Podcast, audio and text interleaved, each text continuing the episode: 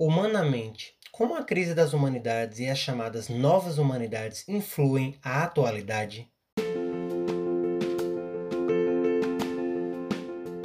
Da redação do jornal O Tempo das Humanidades, boa noite. Hoje, 30 de novembro de 2020, nossa rede de comentaristas discutirão os escritos da revista da Faculdade de Letras da Universidade de Coimbra, que trata o valor das humanidades. Eu, Sabrina, junto com a Isabela, o Samuel, a Elise e o Eudes, mediaremos o seu encontro com o texto. Trataremos especificamente os subitens humanamente, a crise nas humanidades e as novas humanidades e a atualidade das humanidades.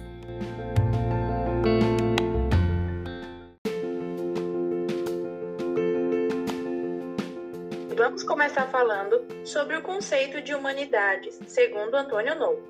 Humanidades, ordinariamente, são como ciências sociais, compreende o relacionamento, o trato, o estudo e o conhecimento da diversidade cultural de povos no tempo ou na história, no meio social contemporâneo e no espaço. Mas pelo que eu entendi, nem sempre a humanidade teve esse significado. Pode me explicar como que aconteceu esse processo? Nem sequer vale a pena tentar uma definição.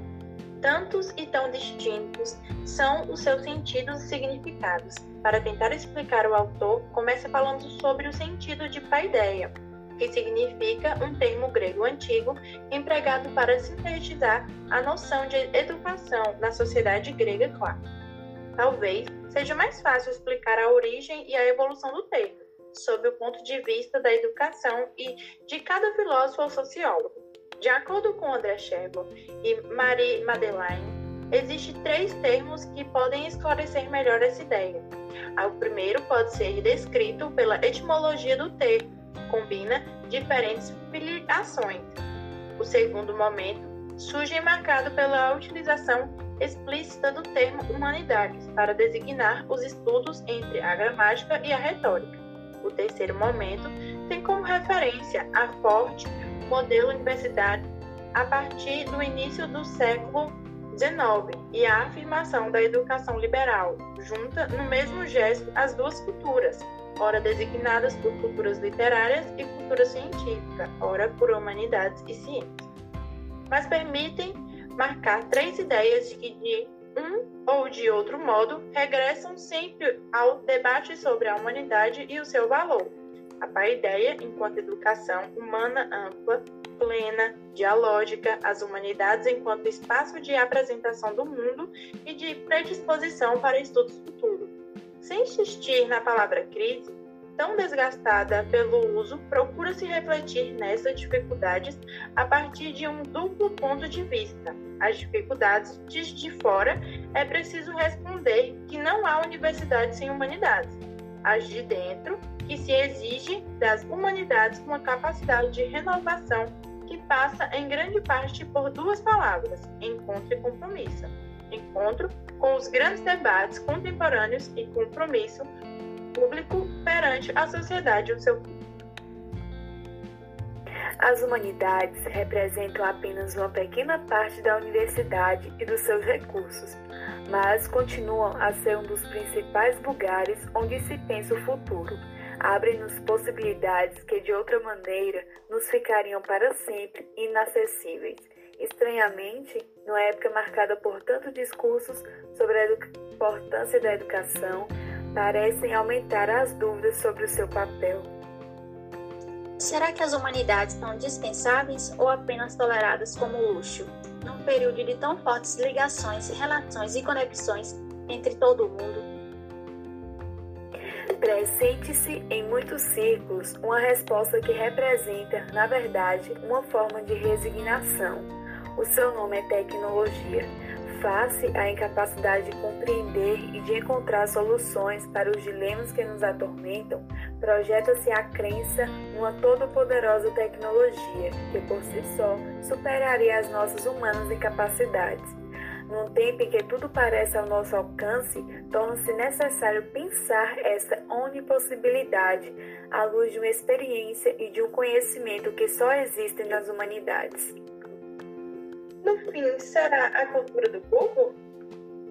As críticas dirigidas por Michel Serres aos cultos ignorantes, aqueles que sabem tudo de uma cultura e nada das outras, ilustram a preocupação com uma educação construída no contato com as ciências e as humanidades. A reflexão de Michel Serres pode alargar-se a toda a universidade, a todo o conhecimento, na procura de uma cultura terceira, tripla, Prefiro chamar-lhe ao cubo, para não diluir as distintas tradições e procurar uma convergência exponencial. Para Martha Nussbaum, é preciso preservar as humanidades como uma espécie de luxo e que algumas universidades se poderiam permitir em troca de um certo prestígio ou distinção? Não, ela recusa essa ideia, que por vezes é tão corrente. Marta Nussbaum considera que é preciso compreender que as humanidades são um fator insubstituível para a resolução dos dilemas que atormentam as universidades. A ciência não é inimiga, mas aliada das humanidades. As universidades têm um lugar único nas sociedades contemporâneas? O que lhes concede isso?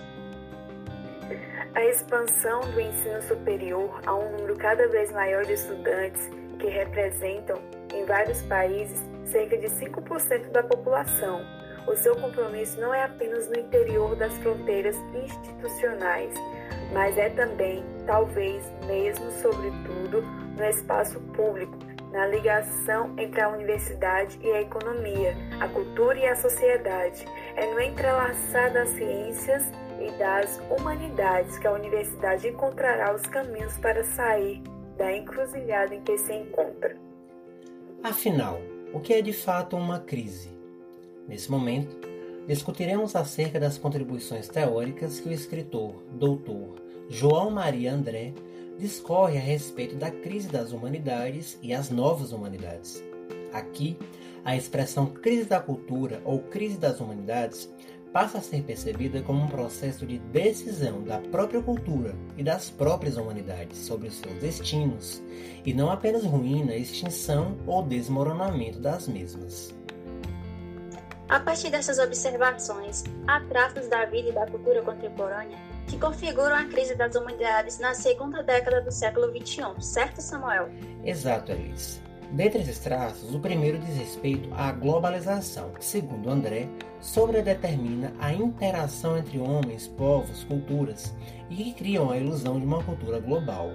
O segundo traço, impulsionado pelo primeiro, refere-se às sociedades da informação, caracterizada pela sua dinamicidade e desterritorialização. O terceiro aspecto evidenciado é o do primado da imagem visual ou sonora sobre o texto escrito, no Estética da Presença, acima da estética da interpretação, da representação e do significado. Este nos leva ao quarto modo, que está ligado ao primado do técnico científico, na ideação da ciência, do homem e da sociedade. Já no quinto traço, refere-se à mercantilização das coisas e da vida, característica determinante dos chamados homo econômicos, né, segundo o autor, visto que tudo se compra e tudo se vende. A caminho do sexto traço, aponta-se que a, a característica líquida da contemporaneidade, na qual tudo se transforma, e opõe-se à postura solidificante que as humanidades têm, pois aqui as coisas são líquidas. No sétimo traço está a emergência do corpo, do alter ego, que busca romper as relações homem-natureza, com enfoque na dimensão espiritual do homem. Enfim, para a reconfiguração das novas humanidades, o autor considera que basta retomar os caminhos da autorreflexividade da pessoa sobre si mesma, indo ao encontro da matéria-prima das humanidades, que também está em coreógrafos, pintores, fotógrafos, músicos, arquitetos, escritores, e para que, sobretudo, o novo homem e as novas humanidades possam emergir. Além disso, Samuel, ao recolocar as artes no coração das humanidades, escreve-se o movimento das novas materialidades no lugar central da sua definição. As materialidades das humanidades clássicas acabam por reduzir ao texto escrito. Ainda hoje, quando fala em humanidades, a tendência é pensar em grandes obras do passado, nos clássicos que expressavam a cultura da época. Porém, na sociedade atual, todo o material dos saberes e das artes está em transformação ou seja, o teatro, a dança ou a performance vieram mostrar que a sua materialidade não está só no, no texto dramático, está no corpo que se movimenta. Como também a fotografia e o cinema vieram mostrar que os humanos não se diz apenas nas letras do alfabeto, mas também nas imagens. Os corpos produzem, assim, novas materialidades das artes e da própria literatura. Mas, Elis, há alguma forma para que as humanidades atravessem os novos desafios da sociedade contemporânea? Sim, através da formulação de princípios que podem ser tomados como práticas de orientação. O primeiro é o princípio da autorreflexividade, como característica nuclear de um modo humanista e neo-humanista de estar e agir no mundo. Já o segundo princípio é o da resistência cultural, ou seja, quanto mais cresce a cultura, mais se opõe à necessidade da cultura. A consciência crítica é o terceiro princípio. A partir dele, há a desconstrução do sistema de ideia que ameaça a capacidade de pensar do homem. O quarto princípio é o que equilibra os três primeiros, é o da vetorização pelo novo e pela imaginação criadora. O quinto é o da plasticidade dinâmica, da cultura e da mutabilidade permanente do referencial das humanidades. E por fim, o sexto princípio é o diplomato das línguas maternas e das nossas linguagens naturais. São elas o nosso berço. Com elas nascemos para o mundo, nelas se desencanta nossa memória. Sobre a atualidade das humanidades, o objetivo do texto é falar das ciências positivas ou exatas e naturezas, que procuram objetivar o conhecimento dos fenômenos e das humanidades que procuram compreender o sentido da experiência subjetiva. O interessante disso tudo é que as ciências positivas só podem objetivar os fenômenos do mundo através das experiências subjetivas. E estudiosos das humanidades só podem compreender o sentido dos fenômenos subjetivos a partir do momento em que conseguem objetivá-los. Resumindo, os saberes das humanidades dependem do sentido das experiências tanto individuais quanto coletivas do presente. Assim, não é de hoje que se discute sobre a relevância das humanidades. Desde a Grécia Antiga, a discussão girava em torno da sofística. Atualmente, esse discurso gira em torno das ciências positivas, que estudam os fenômenos objetivos, e do outro lado, as ciências humanísticas. Mas então, haverá dois critérios de verdade? O critério da lógica objetiva das preposições fatuais e o critério de uma lógica subjetiva das percepções espontâneas do senso comum intersubjetivamente partilhado? Bom, eu confesso que essa é uma questão muito difícil, porque nos coloca diante de um dilema que parece ser insolúvel. Se eu admitir a existência de duas lógicas válidas, é o mesmo que admitir também a existência de duas modalidades de explicação racional, uma para os fenômenos objetivos e a outra para os comportamentos individuais